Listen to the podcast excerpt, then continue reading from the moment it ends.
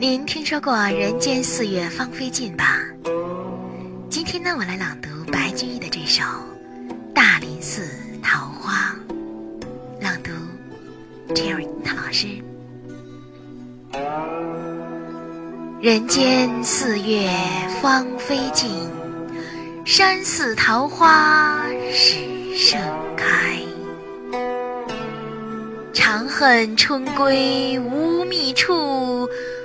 之转入此中来。